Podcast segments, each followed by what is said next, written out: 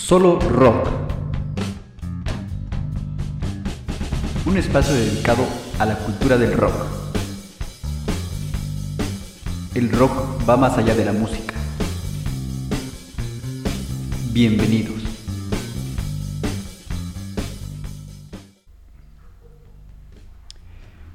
Buen día, buena tarde, buenas noches tengan todos ustedes. Bienvenidos al programa Solo Rock, donde compartimos eh, la cultura rock. Como siempre me acompaña mi amigo Ángel Villafuerte. Ángel, ¿cómo estás?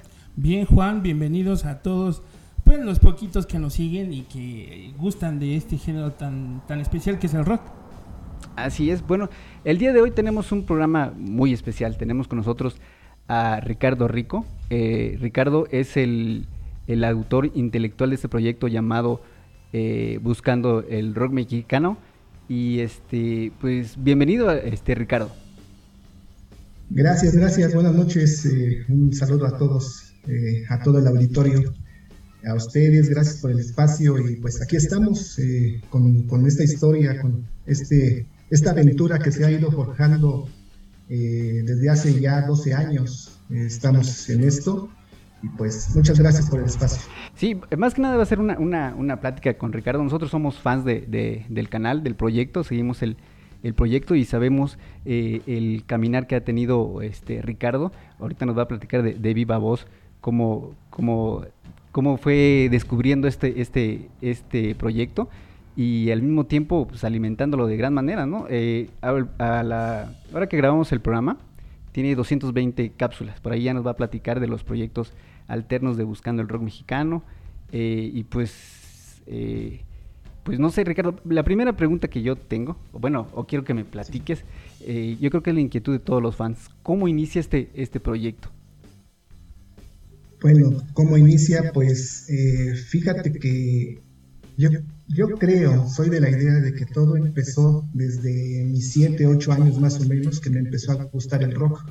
Yo creo que eso tiene mucho que ver. Sí, sí, claro. Eh, definitivamente. finalmente el resultado de, de, de, meterse en esta situación, en el, en el, medio del rock, es porque te gustas, porque sientes, porque has vivido el rock.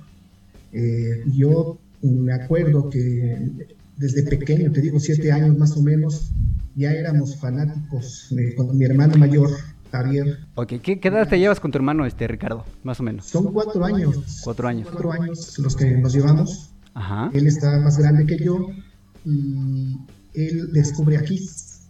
Ok. Eh, yo nací en 1973, entonces... Eh, ¿En la Ciudad de México? Sí, en la Ciudad de México. Okay. Aunque mis padres son del Estado de México, son de un pueblo que se llama eh, Joquicingo, en el Estado de México. Yo nací aquí en la Ciudad de México. Okay. Eh, entonces, eh, en el 73, mira, entonces 7 años es el 80. En el 80 ya éramos fanáticos de Kiss, tan chiquitos. Ajá. Íbamos a comprar al puesto de revistas eh, los pósters, venían muchos pósters de Kiss. Sí, sí, claro. Eh, y yo creo que, perdona, perdón, este también en ese entonces me imagino que aparte de la música llamaba la atención este performance que, que, que tenía Kiss, ¿no? Eh, que era algo obviamente completamente diferente, ¿no? Sí, no, es que nos tocó, la verdad, este, fue una época muy padre para nosotros porque eh, era, era mágico, todo eso era mágico, ver el show de Kiss, eh, a, a, Peter Chris, ¿no? En la batería, uh -huh. a, a, Paul Stanley, a, todos, ¿no? Ver a Kiss era, o sea, eran de otro mundo, ¿no? Sí, sí, sí, claro. A, lo mejor Van Halen también.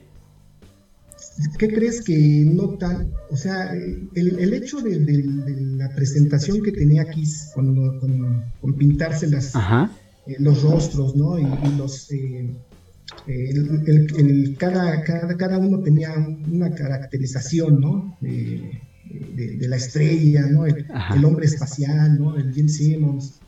Eso fue muy impactante para los chavos. Sí. Eh, no, no, o sea, aquí en México, bueno, en la Ciudad de México fue muy impactante. O sea, todos eh, los jóvenes eh, gustaban Kiss, o sea, que yo recuerde, ¿no? Y por eso te digo que incluso me acuerdo que llegábamos al puesto de revistas a comprar los pósters, incluso a veces ya no había porque se agotaba, ¿no? Este, obvio, esto también tiene que ver mucho, la, ustedes lo, lo han de haber escuchado en alguna ocasión, la situación de que Kiss era más espectáculo o era más de imagen que musical, ¿no? Así es. Eh, ese ya es otro tema, pero de impacto, de impacto, los Kiss a mí me marcaron mucho. O sea, yo soñaba con ser Peter Chris. Eh, ah, porque para esto también les quiero decir que eh, desde pequeño me gustó la batería. Ajá.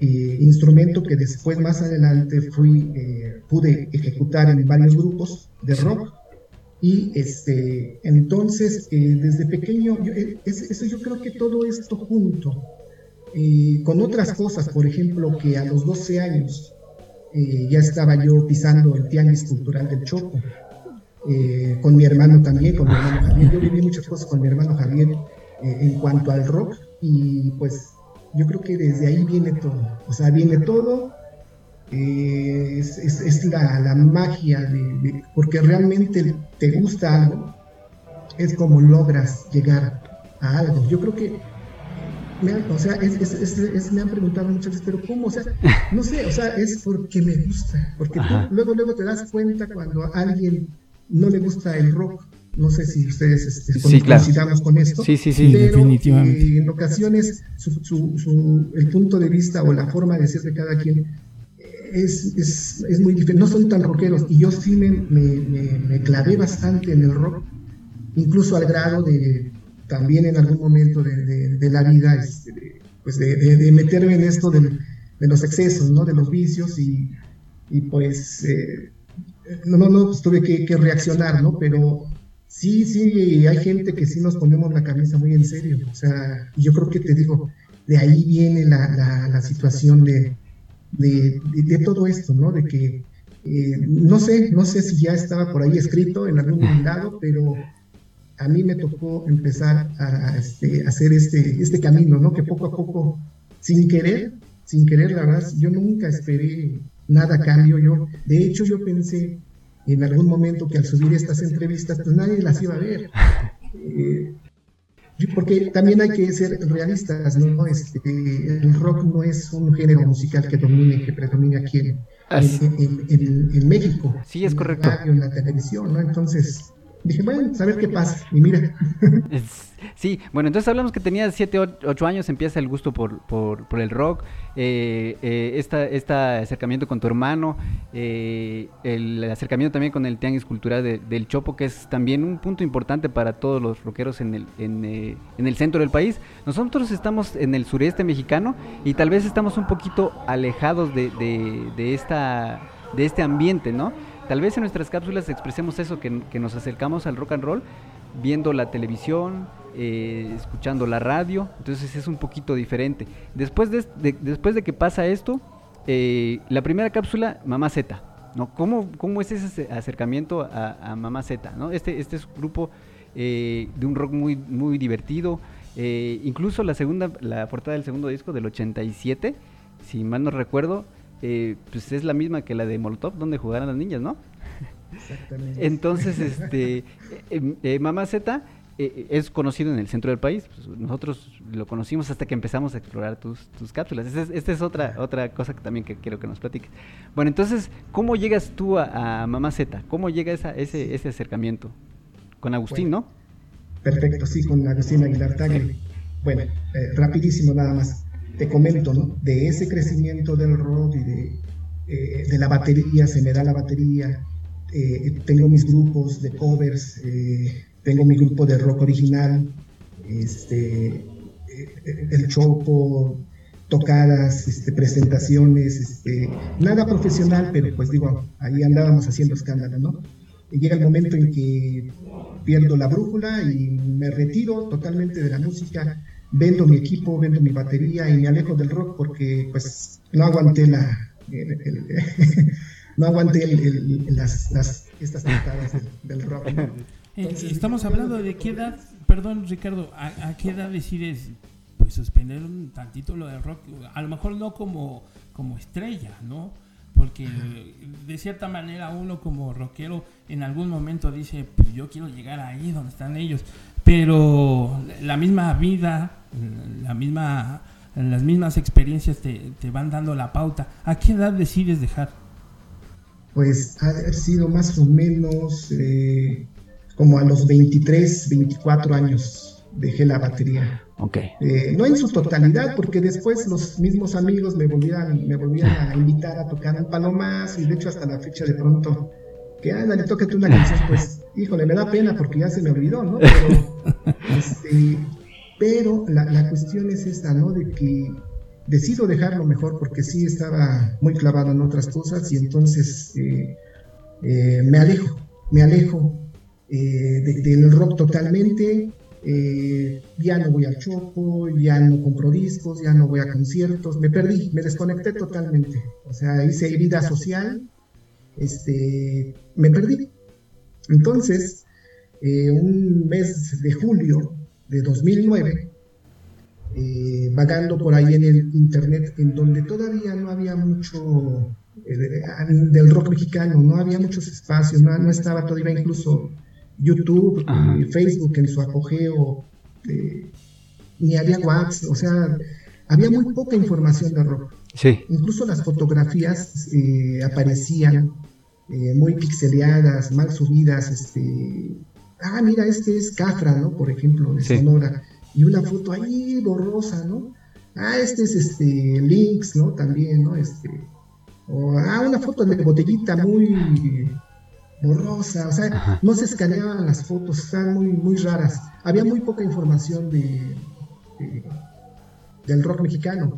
Y yo lo que hice, se me ocurrió hacer precisamente con muchas de estas fotos eh, mal hechas, mal, mal, tomadas, digamos, eh, empezar a hacer videos en YouTube eh, subiendo canciones, este, versiones que yo tenía de cassettes, porque me gustaba mucho grabar de joven, este, este, del radio, de Rock 101 de, de Espacio 59. Espacio 59. Eh, me gustaba grabar canciones de, de, los demos o de conciertos de, de, los grupos que pasaban en esas estaciones. Y su, empecé, Ok, se nos congeló un poquito. se lo dedico al rock mexicano, en donde paso un cachito de cada canción, ¿no? Entonces, me empecé, algo me empezó a, suceder con los videos, ¿no? Pero bueno, eso no, no, no, no era todo, ¿no? Este, ah, porque la banda empezó a, a escribir, ¿no? Oye, qué padre que te acuerdas de Trolebús, oye, qué padre que te acuerdas de Botellita, y oye, yo también me gusta, y yo, ah, pues qué bien, o sea, este, este, se empezó ahí a generar, incluso de Espacio 59 hice como 3, 4 videos recordando, pasando pequeños extractos de, canciones que tocaban en ese tiempo en esta estación. Entonces, eh, en una noche de esas estaba ahí viendo mis videos y este eh, de julio, julio 2009, sí. Este, y de pronto me encuentro un blog de un, no sé, de una, una persona que hablaba de Jaime López, hablaba de de los rupestres. Y también hablaba por ahí, ese, este, se asomó, escribió algo el fundador de Mamaceta, Agustín Aguilar, Aguilar y dejó un correo. Entonces, a ese correo se me ocurrió mandarle un saludo. Ah. Yo le dije, este, Agustín, ¿cómo estás? Este, le escribí, ¿no? Agustín, este, yo tenía sus discos de ustedes en, las manos, los LP, los grandotes, ¿no? Este, incluso íbamos al Chopo con mi hermano y, así nos hicimos de muchos discos. Íbamos con, los discos y, de pronto era hacer el trueque. Porque antes sí, del Chopo era para eso. Sí, Que, que, este, que ya se perdió eh, esa, esa dinámica, ¿no? Antes era de intercambio, te cambio el cassette, te cambio este, el LP. Eh, ahorita es un poquito más ya de, de otro, tipo de, de comercio, ¿no? Perdón que te sí, interrumpa. Exactamente. No, sí, es que sí, ya se fue por otro lado este, esa situación. Pero a mí me tocó eso precisamente. Ahorita ya te puedo hablar a la cámara, ahorita ya puedo hablar, ¿no? Fuerte, ¿no? Pero en aquellos años donde íbamos con mi hermano, que yo tenía 12, 13 años, 14 años, pues era de que no, dile tú, ay, chavo, viene con los discos, ay, trae buenos discos, se traen de com rock, por ejemplo, el teclado de com rock, ¿no? O traen de ritmo peligroso en la mira, y, no, dile tú, bueno, a ver, oye, este, oye, ¿haces intercambio? No, pues que sí, y tú veías sus discos y los que tenía uno, se los no, no me gustan, hijo, bueno, no se armaba el trueque, pues no se armaba, ¿no? Pero así logramos tener varios, llevar varios discos a la casa, entonces, este, Bueno, pero regresando, este, eh, contactas a, Agustín, te, eh, le escribes al, al, correo saludándolo, te, te responde inmediatamente. ¿O cómo? Sí, prácticamente al otro día. Al otro día me responde amablemente Agustín y es algo que yo siempre le voy a agradecer bastante, ¿no? Porque tuvo la amabilidad de, de responder y este y me dice, claro que sí, sí, oye, muchas gracias. O sea, le dio mucho gusto saber que yo era fanático de, de Mamaceta, ¿no? Entonces, este, le vuelvo a escribir, le digo, oye, no seas malo, dame la oportunidad de tomarme una foto contigo, dame la oportunidad de que me regales un autógrafo, nos tomamos una foto, platicamos tantito. Y me, me dice que sí, adelante. Nos vemos un 19 de julio de 2009 nos vimos ese día en la biblioteca Rosario Castellanos del Fondo este, de Cultura Económica. Sí. Y este, entonces llego, nos saludamos. Ah, pero para eso, este, yo acababa de comprar una cámara de video. No es profesional, no era profesional, es una cámara casera. Porque mi hijo jugaba fútbol eh, anotaba muchos goles y entonces dije, no, voy a comprar la cámara para grabar a mi hijo. Y, sí, le grabé algunos goles. Y ese día llevé la cámara de video. En el camino se me ocurrió, dije, voy a, pedirle a Agustín, ya que traigo la cámara, le voy a, pedir que si me da permiso de grabarlo. Eh, pero ¿qué le voy a preguntar? ¿no? Entonces, este, dije, bueno, no creo que quiera, la verdad, o sea, ¿para qué, no? Pero bueno, te voy a decir primero. Y, este, y sí llegué y nos pasamos a la librería, estuvimos platicando, le digo, oye, mira, ¿sabes qué? Antes de que me digas todas la, todo, todas las dudas que yo tengo, quería pedirte de favor si me das permiso de grabar esta, esta plática. Y me dijo que sí, dice, claro, pues mira, traje la cámara, no sé si, claro que sí, no hay problema. Eh, hasta le dije, le digo, mira, este material no va a salir en, en ningún lado, este es privado, es para mí, para mis hermanos que les gusta también el rock, para mis amigos que, son amantes del rock mexicano también. Sin pensar hasta dónde llegarías, este Ricardo. Sin pensar, sin pasar por tu mente hasta dónde llegarías. Sí, exactamente. O sea, fue de una forma que, o sea, no, te digo, no, no, no me lo esperaba y qué bueno que se me ocurrió, qué bueno que llevaba ese día la cámara. Entonces, este, resulta que me dice Agustín, perfecto, dice, mira, mientras este, voy al baño y tú mientras coloca la cámara, y dije, pero no tengo tripié, ¿no? Pero ahí buscamos unos libros, fueron como ocho libros más o menos, que dieron la altura, puse la cámara, se, se sentó Agustín y lo empecé a grabar. Pero para esto, en lo que fue al baño, me preparé unas preguntas que son las que él precisamente va a leer en la entrevista. Dice, a ver, Ricardo, dices que y empieza a leer, ¿no? Y empieza a darme lo que fue la primera entrevista de Buscando el Rock Mexicano. Sí, ¿qué, historia este, Ricardo? Sí, este, adelante. Yo, yo creo que algo que caracteriza al gremio, a la banda de rock, es precisamente esa sencillez, ¿no? Para, para poder compartir con, con todos los que nos gusta el rock, eh, todos esos momentos, todas esas, esas corrientes, estas... Eh, eh, aquello que nos influenció en algún momento para hacer nuestro trabajo dentro del rock, de, disfrutar de, una manera de vivir, porque eh, todo eso es muy característico de la década de los 80s, 90s, eh, las nuevas bandas de rock, la nueva apertura después de 10 años ¿no? de censura. Exactamente. O sea, empezó a agarrar vuelo, empezó a agarrar fuerza otra vez, ¿no? Sí. Y, todo, todo empezó a reactivarse, digamos, ¿no? Este, y como te decía, el Tianguis Cultural del Chopo fue parte importante porque de esa forma yo me acuerdo que los mismos artistas iban con sus discos y se pararon a venderlos. Sí, sí. Me tocó ver, a varios. Sí, sí, sí, sí. Podemos hablar de varios artistas, como mencionaba este Ángel, Lalo, menciona que, que iba al, tianguis cultural con el cassette este, prácticamente a venderlos y, y podías encontrar bandas eh, eh, dando mini conciertos en, en, un espacio del, del, tianguis cultural, ¿no? Era, era toda una, una, una aventura ese, ese, ese espacio. Bueno, después de Mama Z te, te, seguiste a Axis, luego encontraste, te fueron conectando, conectando, conectando y llegaste a, formar una, una, base importante de, del proyecto, ¿no? Sí, exactamente, poco a poco. Fue cambiando, todo ha, ido cambiando conforme va creciendo esto. Este, la primera idea que me, que me, me brincó de hecho vino de parte de Agustín, Agustín mismo fue quien me dijo, oye Ricardo, ah, porque terminamos la entrevista, le gustó, le gustó mucho, este, y me dice, ¿por qué no lo intentas con algunos, algunos otros grupos, otros artistas? Y me quedé pensando, dice, ¿para qué hagas un documental? Y me gustó la idea, de hecho le dije, lo voy a pensar. Primero porque dije, no, ¿cómo me voy a meter en todo esto? Si yo, yo grabo y compré la cámara de video para grabar a mi hijo, ¿no? Que juega fútbol.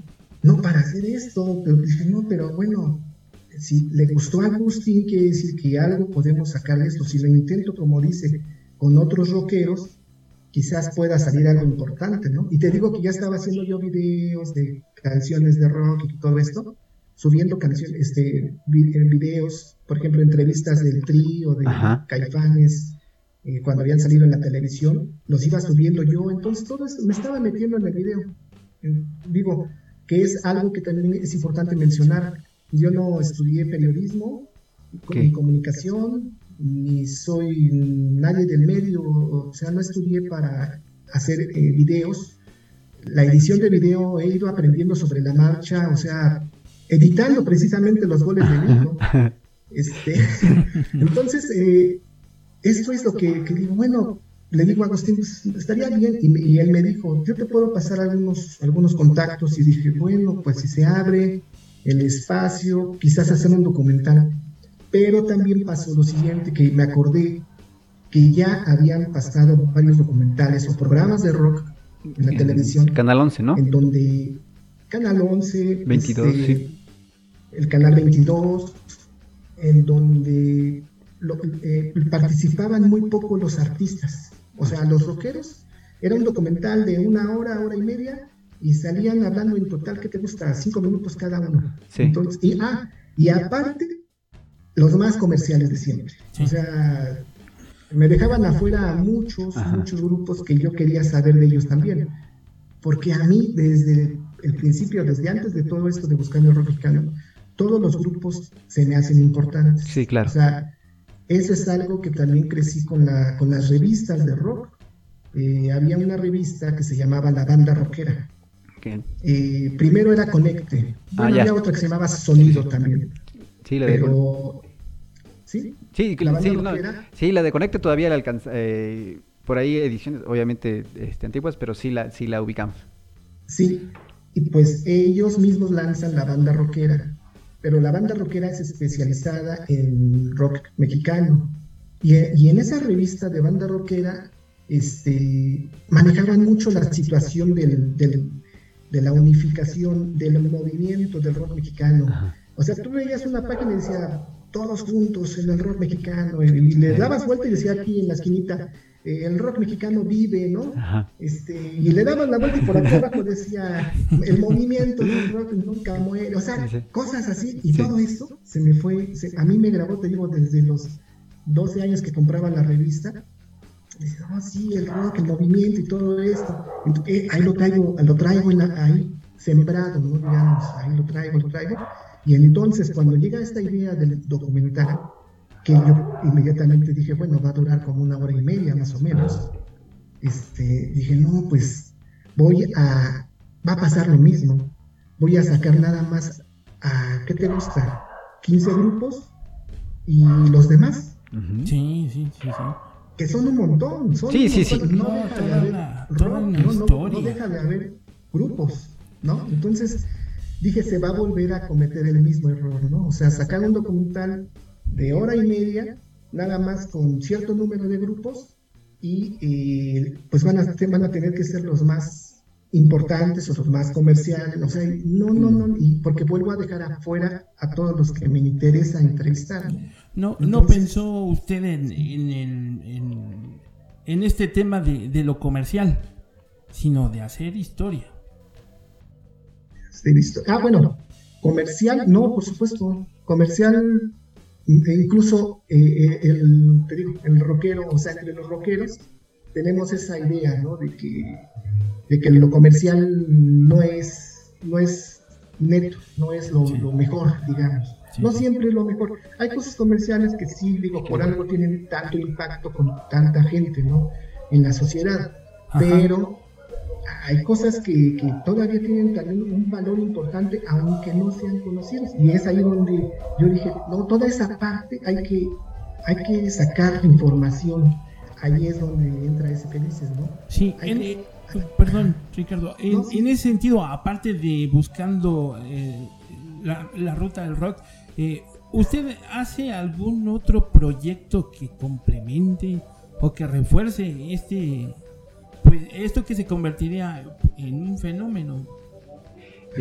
Sí, yo pienso que, este, perdón Ricardo, eh, creo que en el sentido de, eh, vas Ricardo va encontrando personajes, pero hay personajes que son eh, no precisamente músicos, sino que aportan mucho a la cultura del rock y creo que abres otros espacios, ¿no? al paralelo a buscando el rock mexicano. Platícanos de esos espacios. Sí, exactamente.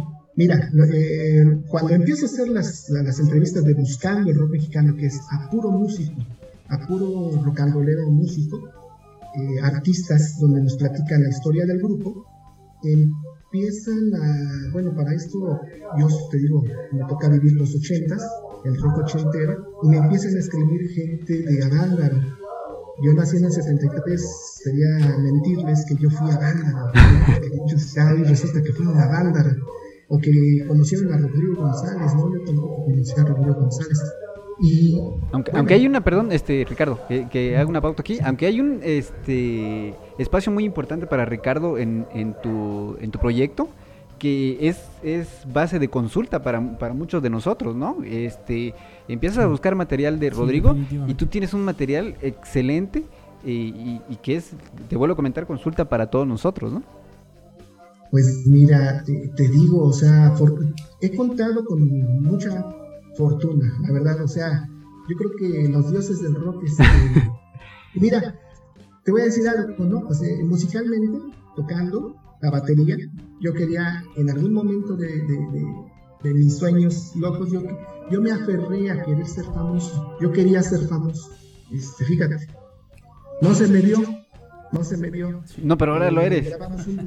Grabamos un, demo, no pasó, nos anunciaron, salimos en la banda rockera precisamente y nos hacen una crítica. Estuvimos tocando en algunos bares, pero no pasó a mayores. Y ahora mira lo que son las cosas, ¿no? De, alguna forma diferente, este, de alguna manera diferente estoy dejando una aportación. Sí, claro. Y la verdad. Y muy importante. la cápsula de Rodrigo González, por ejemplo, te voy a decir un comentario que me hizo este Fausto Arreguín. Fausto Arreguín también es de los rupestres y fue muy amigo de Rodrigo. Él tocó en Cual, en el grupo Cual. Y cuando lo vio Fausto, me dijo, o sea, lo que, lo que acabas de hacer, lo que acabo de ver, este documental de Rodrigo, para mí es el mejor. O sea, sabemos que hay un documental eh, profesionalmente hecho eh, sobre Rodrigo, donde incluso participa Fernanda Tapia con la voz en off, por ahí, este, muy bien hecho, muy, muy, bien realizado, pero fíjate lo que son las cosas, este, Fausto me dice, no, no, no, o sea, el tuyo, tu documental me gustó muchísimo, o sea, ¿por qué? Porque se llega a tocar ciertas, ciertos puntos que también yo creo que es un don, te digo, no sé, algo pasa que cuando estoy con el artista, logramos hacer empatía y logro hacer, trato de hacer las preguntas idóneas para llegar al punto que nunca se ha abordado en una entrevista. ¿Por qué? Porque te digo, me gusta el artista, me gusta Rodrigo, conozco sus canciones, siento sus canciones y quería hacerle algo lo mejor hecho posible. ¿no? Sí, sí que lo lograste. Bueno, entonces, eh, perdón Ángel, adelante. No, eso, eso quería yo hacer, eh, hacer notar y, resaltar y agradecer porque eh, usted le da el espacio al, al, rockero, aquel actor importante en la escena del rock para que se exprese y, pueda transmitir lo que él sintió. O sea, no, no es producto de una entrevista que, que se pudo estructurar con, con, tiempo, con tiempos definidos. También ese es otro de los detalles. Exactamente, exactamente. Y qué bueno que, que, lo... O sea, a mí me da mucho gusto ahorita escuchar todos estos comentarios porque quiere decir, quiere decir que sí, sí lo notan, ¿no? O sea, e, ese, ese era eh, la idea principal, ¿no? De, que yo, yo no fuera eh, el protagonista. De hecho, yo no aparezco en ninguna cápsula. Así es, por ahí se escucha tu voz en off, por ahí cuando termina la pregunta, pero muy, muy... Es por eso que la duda que nos surge a nosotros, bueno, ¿quién hace esto? Y ya estamos en, este, en este descubrimiento, ¿no? Sí, adelante, Ricardo. Sí, y sí, mira, de hecho, bueno, van dos personas que me invitan a pasar en un momento en la cámara, ¿no? Sabo Romo y Fernanda Tapia. Me invitan a que me asome a la, cámara, ¿no? Este, les agradezco, ¿no? Eh, pero eh, esa fue la idea desde el principio. O sea, yo no tengo que ser protagonista porque los, ellos son los que necesitan este espacio. El espacio es de ellos. Y muchas veces nosotros lo sabemos, te digo, o estaba comentando lo de los documentales de rock mismo, en donde muy corto su participación y vámonos como que sigue y vámonos. O y estas entrevistas ya fueron más personalizadas, más directas, un espacio que incluso al principio las empecé a hacer de 25, 30 minutos. Ahora estamos haciendo entrevistas de hasta una hora 20 minutos. Porque los mismos artistas, los mismos rockeros, este, les gusta, o sea, se ven interesados en contar su historia.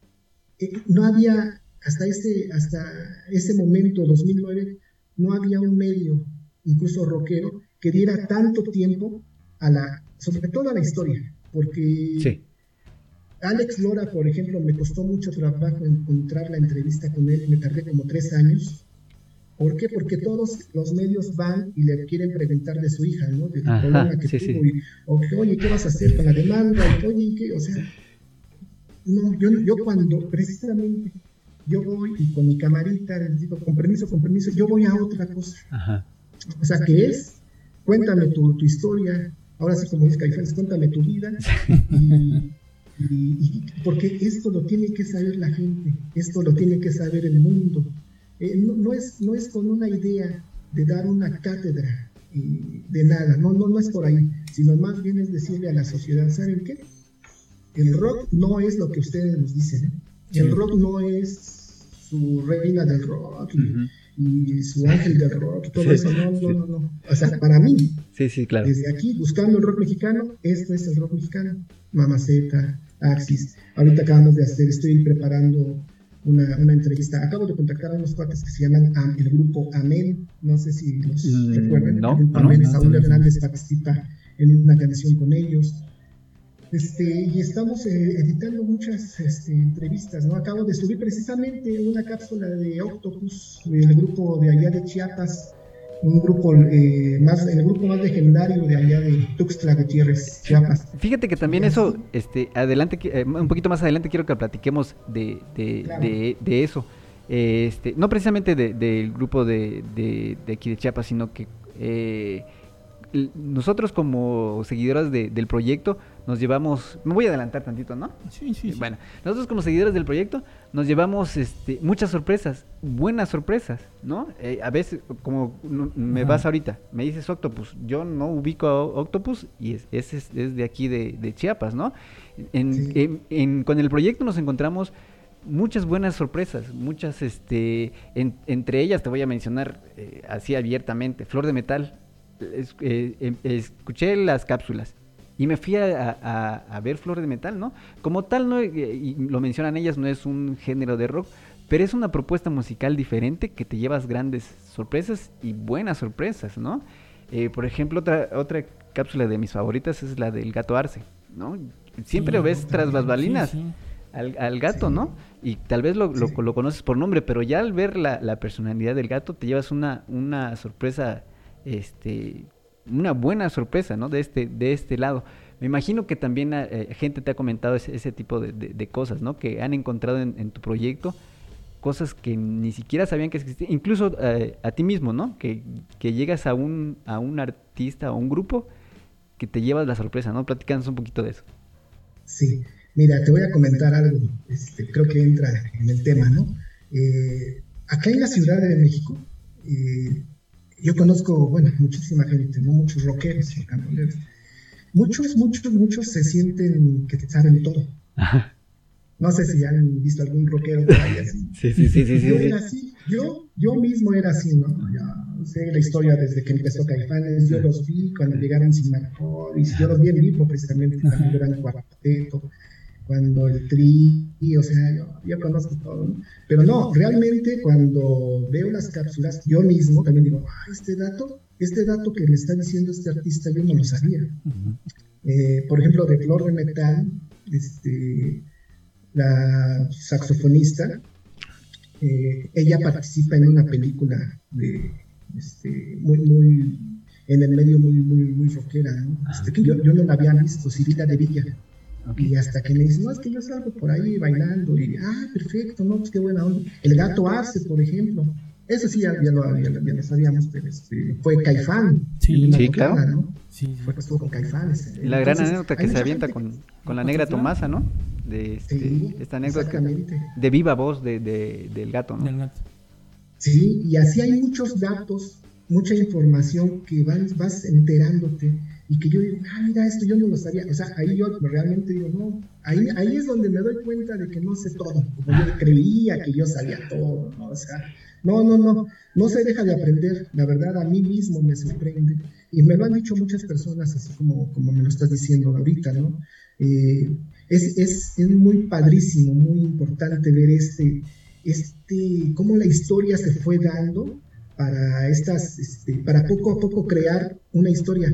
A veces, muchas veces eh, nos fijamos en el producto final, ¿no? este, en el éxito, en el disco, en, los conciertos, pero no, no tomamos en cuenta lo que se hizo día con día, diario, diario, diario, diario, diario los ensayos, los ensayos, presentaciones en vivo, todo, todo, a la larga pues vas haciendo una trayectoria. y no nada más los grupos comerciales volvemos a lo mismo, ¿no? Sino también grupos que, eh, o sea, en su momento y desde su trinchera fueron importantes también. Hay cápsulas, por ejemplo, como Vox Populi, no sé si, si ya la vieron, un grupo que también, o sea, no nada más, no todo era Alex Lora, también ellos les decían, se manifestaban en contra del gobierno, ¿no? TNT, donde, donde salió este Ángela Martínez, ¿no?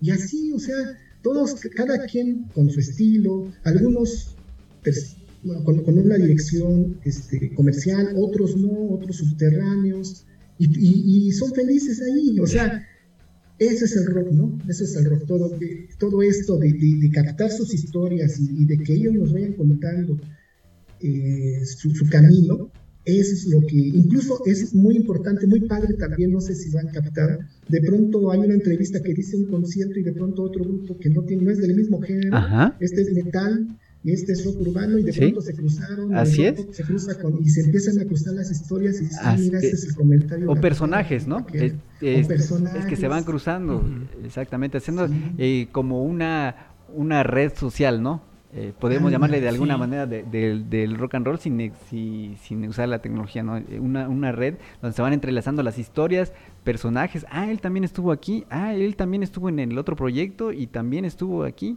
Entonces, Exactamente. Y mira, precisamente a eso voy. Es así como empieza a surgir el contacto de otros eh, personajes, ¿no? este, en los pioneros simplemente. Ah, ándale. Ahí nos quedamos, creo, del proyecto de Buscando el Rock, eh, por los caminos del rock y los inicios del rock. ¿Cómo esos tres proyectos eh, los llevas este, paralelos y cómo, ahorita hacia dónde van esos tres proyectos? Porque he visto que, que estás incluyendo cápsulas de los inicios y del, de, de por los caminos, En, el, en el proyecto de Buscando el Rock Mexicano. Sí, eh, mira, eh, lo que pasa es que eh, en inicios del rock and roll, inicios del rock and roll son grupos, bueno, es un artista de un grupo pionero, ¿sí? De aquí, de la historia del rock en México. He estado con un integrante, por lo menos, de los Sleepers, de los Teen Tops, de los Locos del Ritmo. De los OVNIs también por ahí. Los OVNIs. los OVNIs, estuvo muy buena esa, esa entrevista. Y este, y entonces ellos me empiezan a escribir, uno que otro, me dice, oye, Ah, y sus fans, o sea, la gente dice, oye, pues sí está bien que ya te metiste incluso, que tú eres ochentero y que incluso ya te metiste con grupos de los setentas en banda, ¿no?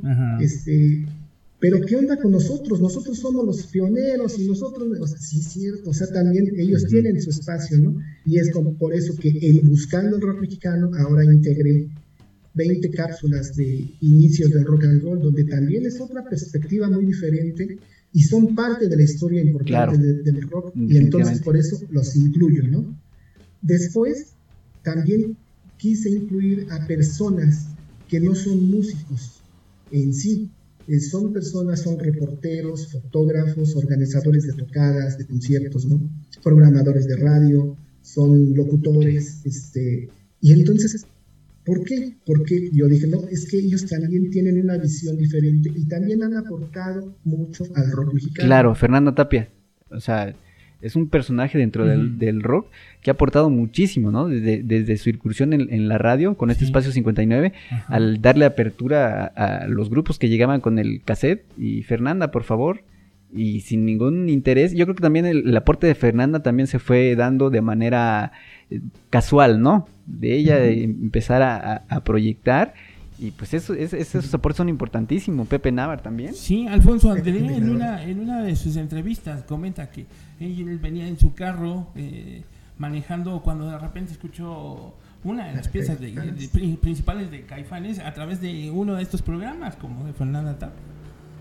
Sí, en Espacio 59 escuchan por primera vez el demo de Caifanes, no el disco, el demo apenas, el demo de Caifanes, que está muy interesante. Son cuatro o cinco canciones, está en duda una quinta canción que nadie, nadie ha escuchado, se supone. Por ahí lo dijeron este, dos integrantes de Caifanes. Pero, pero bueno, esa es la, la, idea. Precisamente Alfonso Teja, este, el Chelico, Javier Irán Chelico, Rodrigo de Oyarzábal, personas que no son músicos, que Oscar Sarkis, que no son músicos, Oscar, bueno, Oscar por ahí, uno que otro. Mario Lafontaine también. Eh, Lafontaine, sí. Este, de estas, eh, de estos artistas de por los caminos del rock, este, Rico, Rico, a ver, permítanme. Sí, no, sí. Se está este, todos ellos los quise incluir porque de alguna manera eh, fueron eh, influencia para mí. O sea, me dieron, me, dieron ese ejemplo como Fernanda Tapia, de decir, pásame tu demo, o sea, hay que apoyar, hay que dar espacio a los grupos, hay que dar difusión. Todo eso, o sea, muchos me dicen, oye, qué buena onda, cómo eres, bien, bien buenísima onda, gracias por el espacio. No, no, no, o sea, yo esto no es que yo sea así, sino que simplemente yo lo fui viendo, yo fui viendo cómo Alfonso Teja en su programa Sin Fronteras en, Televisa Eco, este, invitar a grupos que decían, no, no, no, vente para acá, vamos a, llevarte a la televisión, ¿no? A Xomaxoma, a, este, a Heavy Nopa, eh, a Luz Ver, se los llevaba ahí a televisión, ¿no? Entonces, pues yo, o sea, por eso los quise integrar, porque ellos son mi mayor ejemplo. Sí, claro. Mi, escuela, digamos, de, de, esto del rock, ¿no? De, muchas cosas que yo he he tenido que, este, que, aprender con el tiempo en el rock, ¿no? Este, ahora, también hay otra serie por ahí que se está escapando, este, se llama Secres. Ah, ok. Son nueve, nueve, cápsulas de secres. Los secres son, eh, se, les empezó a llamar eh, por ahí de los 70 así a, los, a las personas del staff técnico, a las personas que ayudan, que apoyan a los ah, artistas a armar los, eh, los, pequeños escenarios en ese momento, ¿no? este, a cargar los instrumentos. Son los secres. Son nueve, nueve cápsulas este, en donde escogí personajes secres que me fui encontrando en el camino y que nos dan también otra perspectiva, del rock, cómo lo vieron ellos, ¿no? Entonces, este, ¿por qué? Porque volvemos a lo mismo. Ellos también participaron y tienen mucho que ver hasta la fecha con la formación de un grupo de rock. Don Ricardo, una es evidente la gran experiencia y, vivencias que ha tenido a través de, este programa y los proyectos que, que, que maneja y que sigue difundiendo. Eh, nosotros teníamos como una de las preguntas y, nos gustaría que nos platicara si tiene algún tres anécdotas que hayan marcado su, su historia dentro de, de, de este proyecto de difusión. Sí.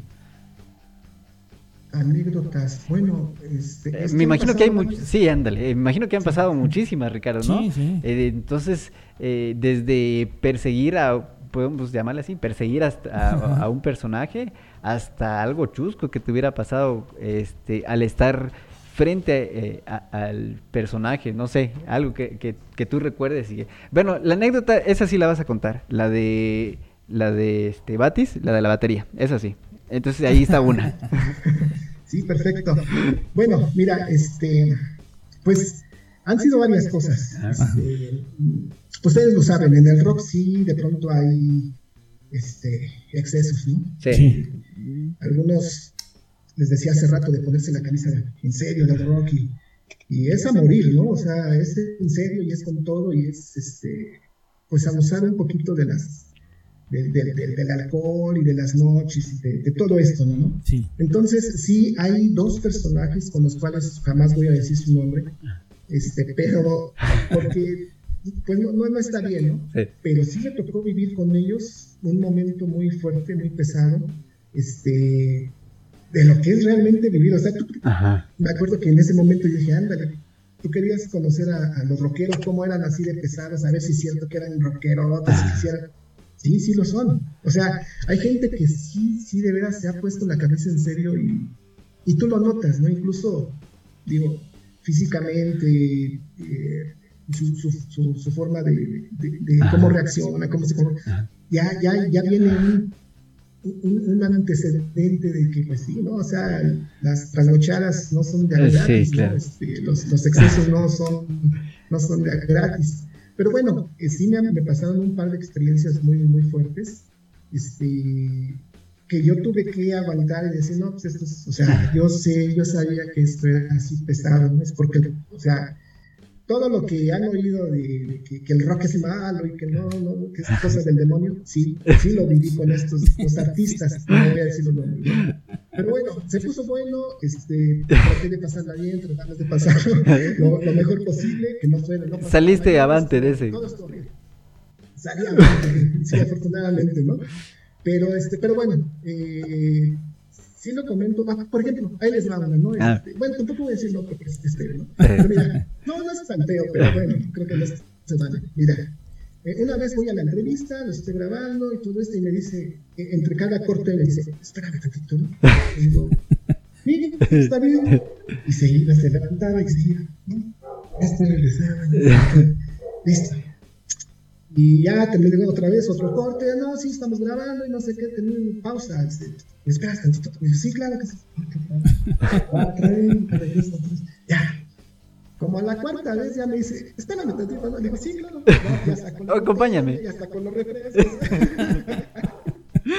Se la estaba curando. fue un, lunes, un martes, como a las 6 de la mañana, ¿no? Entonces, no, o sea, son detallitos, ¿no? Que son eh, por ejemplo, ¿no? También otra cosa que sí me ha gustado mucho y estoy muy agradecido con ellos, con todos los artistas que, que me han dado la oportunidad de tener un poquito más de, amistad, ¿no?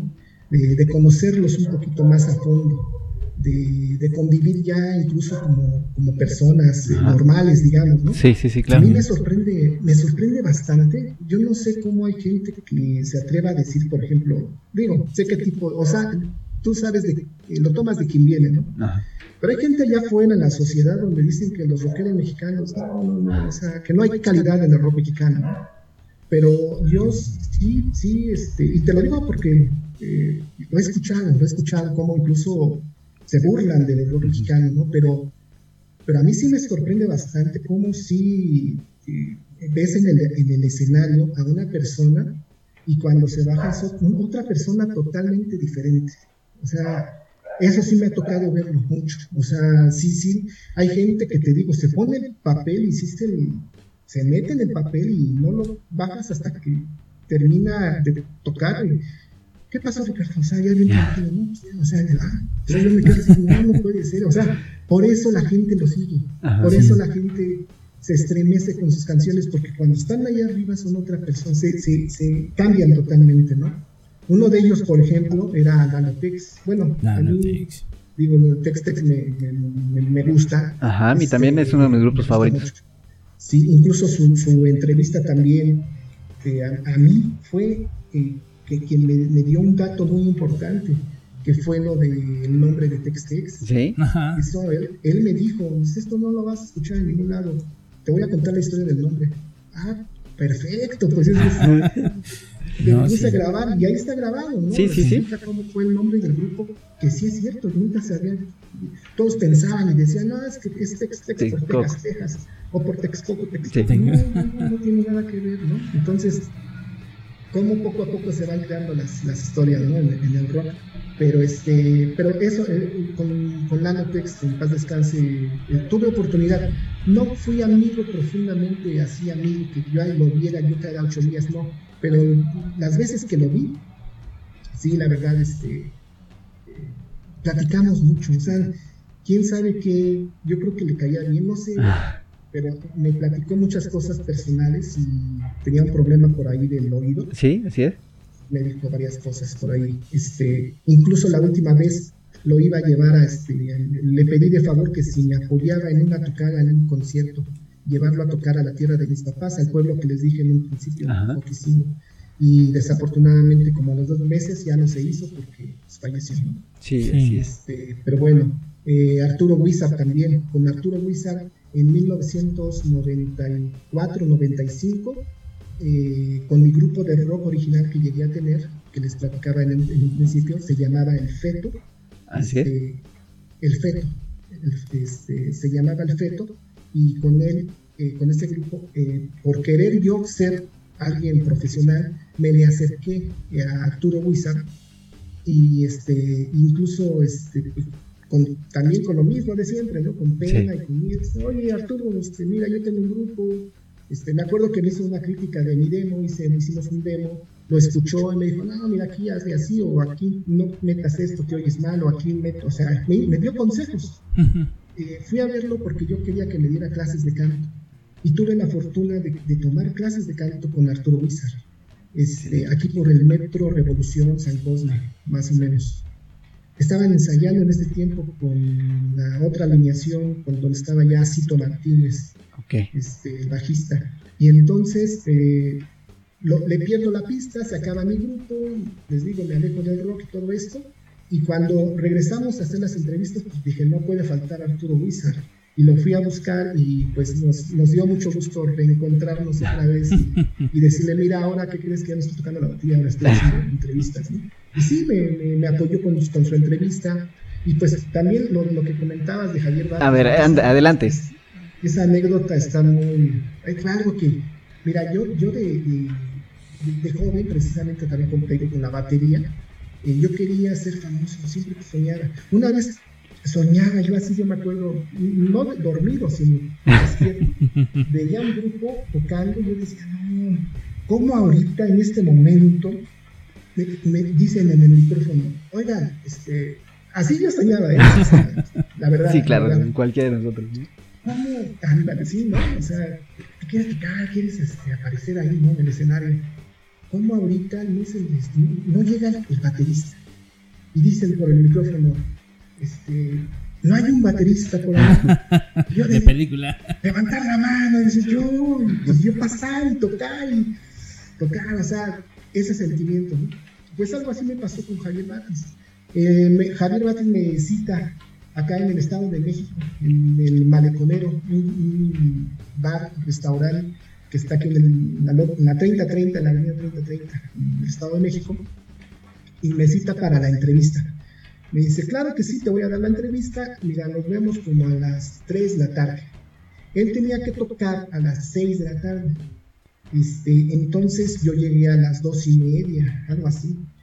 Eh, eh, me instalé, me dieron un, hablé con el dueño del lugar, puse la cámara, dije, aquí está en la silla de Javier, yo voy a estar de este lado, preparé todo, todo, todo para la entrevista.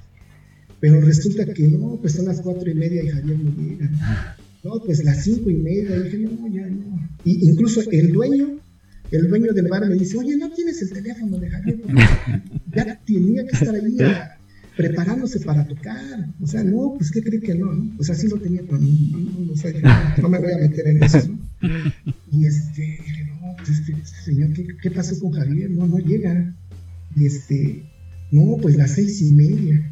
Y ya, ya había gente, porque estaba la, estuvo una lona anunciando, anunciando a Javier Batis no sé cuánto tiempo, y ya estaba lleno el lugar. Y Javier Batis no llegaba. Yo recogí la cámara, recogí el pie porque ya no, ya no, ya no se hizo, ¿no? Este, ni modo. Y eh, es otro punto, ¿no? Que de pronto me, se me bajan las pilas un poquito cuando no se dan las cosas. Y bueno, no, ya modo, ya recojo mi equipo. Cuando me iba a retirar como al cuarto para las 7 más o menos, porque sí se tardó. Este, van llegando, se empiezan a bajar de las camionetas, de los carros, y, veo a Javier y este, nos saludamos, y me dice, ¿qué pasó? discúlpame, manito, ya ves como, sí. discúlpame, manito, porque es que no sé.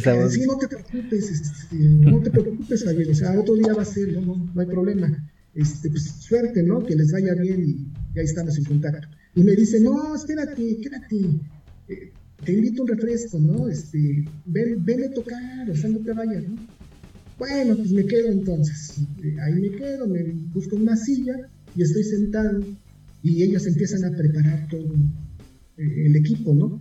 Pero eh, yo veo que están medios nerviosos, están medios sacados de onda.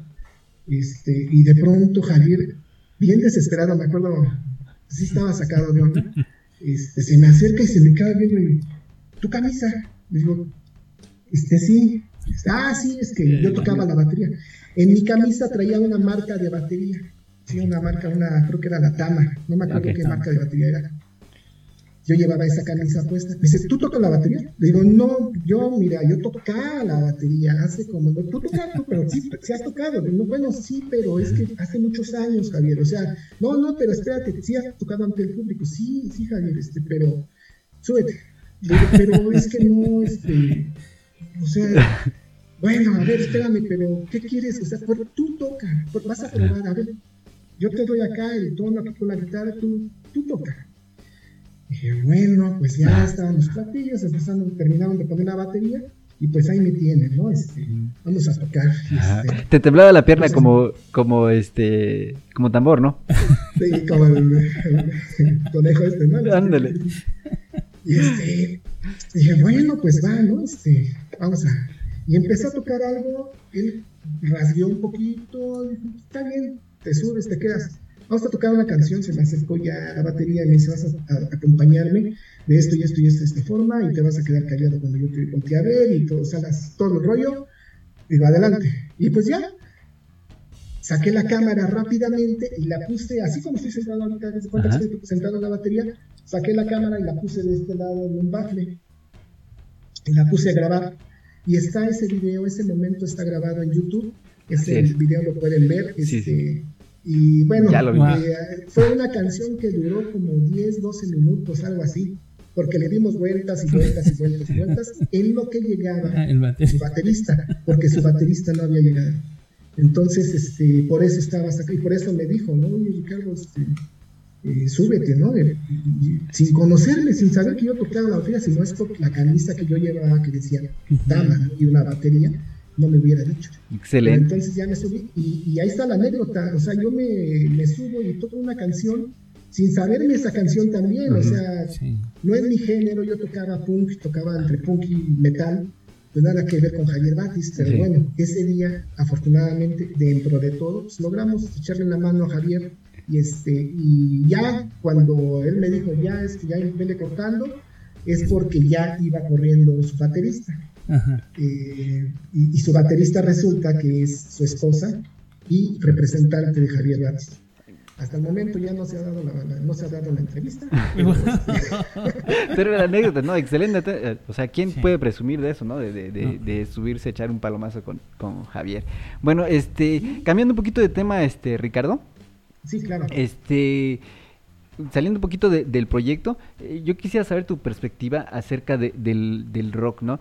Eh, del rock en este momento. Tal vez eh, nosotros hemos, los rockeros, vamos como en retrospectiva, ¿no? Vamos escuchando a veces grupos de, hacia atrás, cuando nos, empezamos, nos empieza a dar la nostalgia, empezamos a regresar, a sacar el, disco y a escucharlo.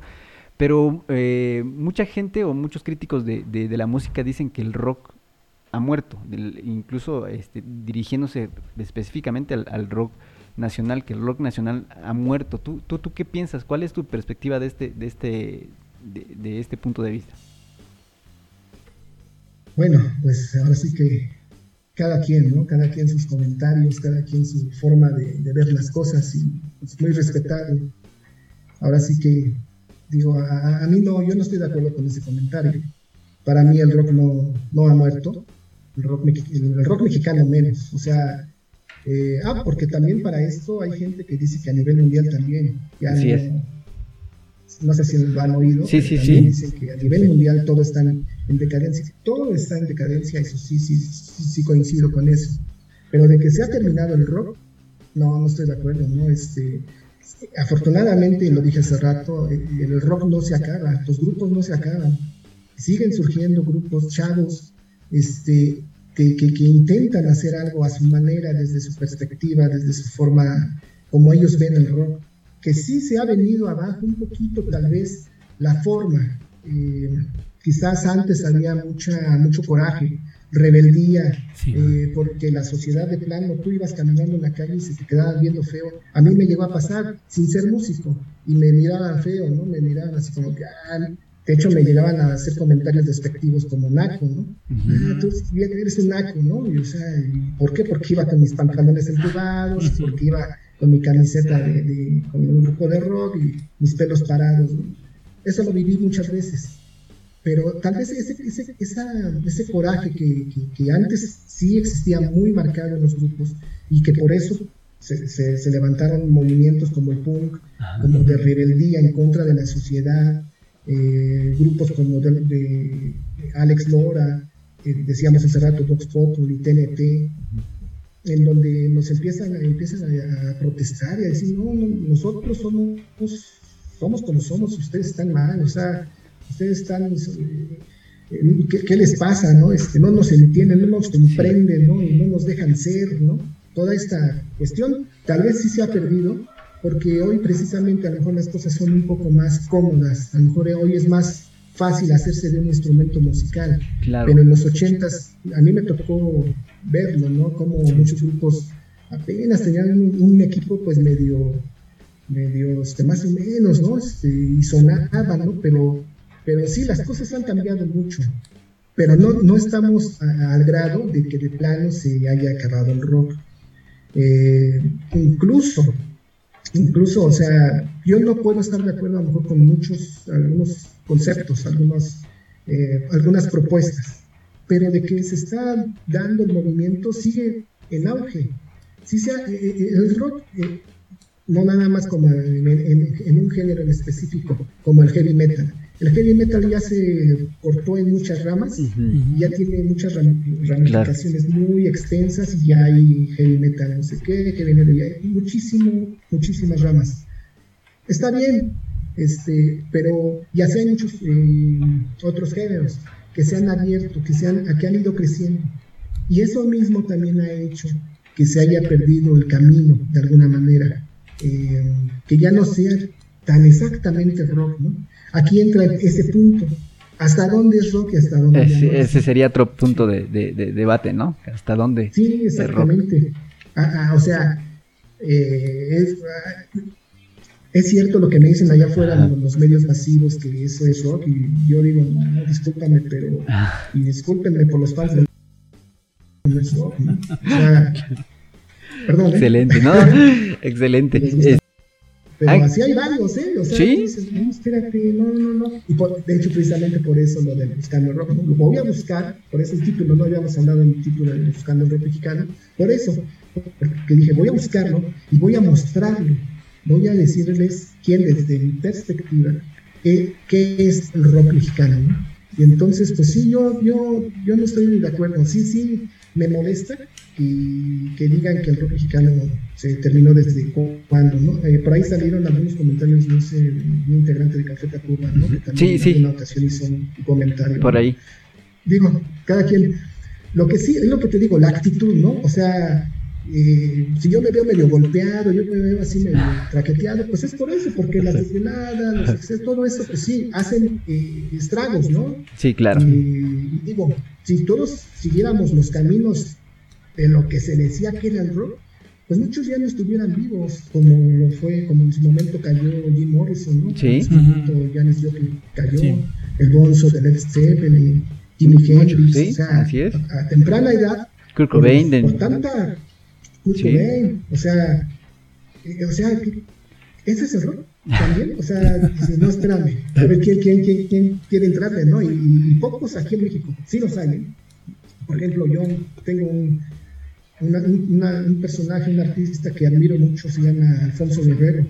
Alfonso, Guerrero era el vocalista de Toncho Pilatos. Okay. Él falleció, igual que su hermano Rigo, el guitarrista de Toncho Pilatos, fallecieron de, de alcoholismo. O sea, el camino del rock, te digo, o sea, como te dije hace rato, o sea, sí, sí está pesado, sí es en serio. Y, y, ahora, pues hay muchos grupos de chavitos que se juntan y dicen, vamos a tocar sí, ¿no? Pues, la playa, y que vamos a tocar, sí, sí, está todo bien bonito. Y es lo que te digo, les falta a lo mejor ese coraje, ¿no? Ese, que, que, que, te, que te cueste conseguir un instrumento que te cueste hacerte de una tocada, una presentación. Antes costaba mucho trabajo. O sea, todo, cuando no te cuesta nada, quizás a lo mejor se pierde por eso el sentido, ¿no? Por eso a lo mejor se refieren a eso cuando dicen que rock ha muerto. Pero realmente tú vas al Tianguis del Chopo aquí en la Ciudad de México, hay un Tianguis también en el Estado de México, en Mesa, en Guadalajara también hay un Tianguis de rock.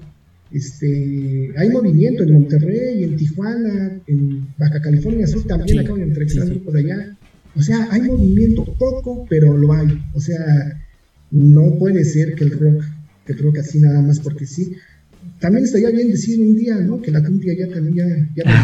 o, sea, o, el reggaetón. sí, porque también, si te das cuenta, musicalmente hay una... Eh, sí, o sea, musicalmente en general sí hay un declive. O sea, ya por eso escuchas una letra que también dices, eh, o sea, es, cuando se, se atreve a decir esa canción, ¿no? o sea, esa letra en esa canción, pero bueno, cada quien. Ok. Este, algo que, que, quieras que nos platique este Ricardo, este Ángel. Eh, mm, bueno, no sé si ha, visto. Yo me encontré con un programa de que se llama T para dos, en donde encontramos a, la Rebo, a Javi, Ajá, en, plática y conversación con Caifanes. Ok. Y, ah, yo estoy muy de acuerdo en lo que comentó Sabor Romo. Y le agradecemos la pues esa iniciativa a, Ricardo Rico por eh, mantener por eh, esta historia por mantener esta historia por, por nutrirla por traer a, la, a la memoria de muchos de nosotros que disfrutamos de este género pues todas sus aportaciones que en definitiva han sido muy enriquecedoras y, se convierte en una especie de enciclopedia para todos nosotros. Andrés, esa, faltó, esa, esa frase faltó la enciclopedia del rock mexicano. Este, eh, creo que ahí va tu, tu, proyecto, ¿no? Sería como definir una enciclopedia del, del rock mexicano. Adelante, perdón. No, pues eh, no creo que, que, que, este, que este momento eh, venga a, a demeritar el trabajo de de Ricardo Rico, eh, sino más bien a, enaltecerlo. Eh, y pues muchas gracias por la, por la entrevista, ha sido todo un placer eh, conocerlo y porque ya de hecho disfrutamos de todo su trabajo. No, pues muchas gracias a ustedes, o sea, la verdad, soy el primer sorprendido, por ejemplo, eso que pasó entre Califanes y la revolución de Emiliano Zapata. Eso también fue, yo me acuerdo cuando de chavos nos juntábamos y nosotros, eh, con mis amigos, mis hermanos, platicábamos de caifanes. Y ver ese video y de pronto ver que están hablando, Sabo Romo saca eso de, de, buscar el rock mexicano, estando presentes la revolución de Emiliano Zapata, Saúl Hernández, y empiezan a platicar de mi proyecto, es algo que yo, o sea, les digo, no me lo esperaba jamás y estoy muy agradecido por todo lo que se me ha dado, me han pasado muchas cosas positivas y como esta, esta oportunidad de esta entrevista. No, al contrario. Este. Que es todo esto que hacen ustedes, lo que hago yo, eh, lo que hacen los grupos, los artistas, todos los que nos gusta el rock, pues es por eso que yo digo, ¿no? El rock no ha muerto, lo estamos, junto como, como ustedes lo están haciendo en este momento, en este instante, con esta entrevista, pues es no dejar morir al rock, ¿no? Así es. Bueno, muchísimas gracias. Ricardo, muchísimas gracias, este Ángel. Gracias, Juan. Gracias a todos los que nos escuchan. Eh, esta excelente charla. Eh, Ricardo, este es tu casa y cuando gustes por aquí, este, te podemos tener de nuevo para platicar incluso hasta de otros temas, ¿cómo ves? Perfecto, muy bien, muchas gracias, claro que sí. Bueno, entonces despedimos el programa y nos quedamos conectados tantito, ¿vale? Muchas gracias, gracias Juan, gracias banda, nos vemos la próxima. Hasta luego en el próximo programa.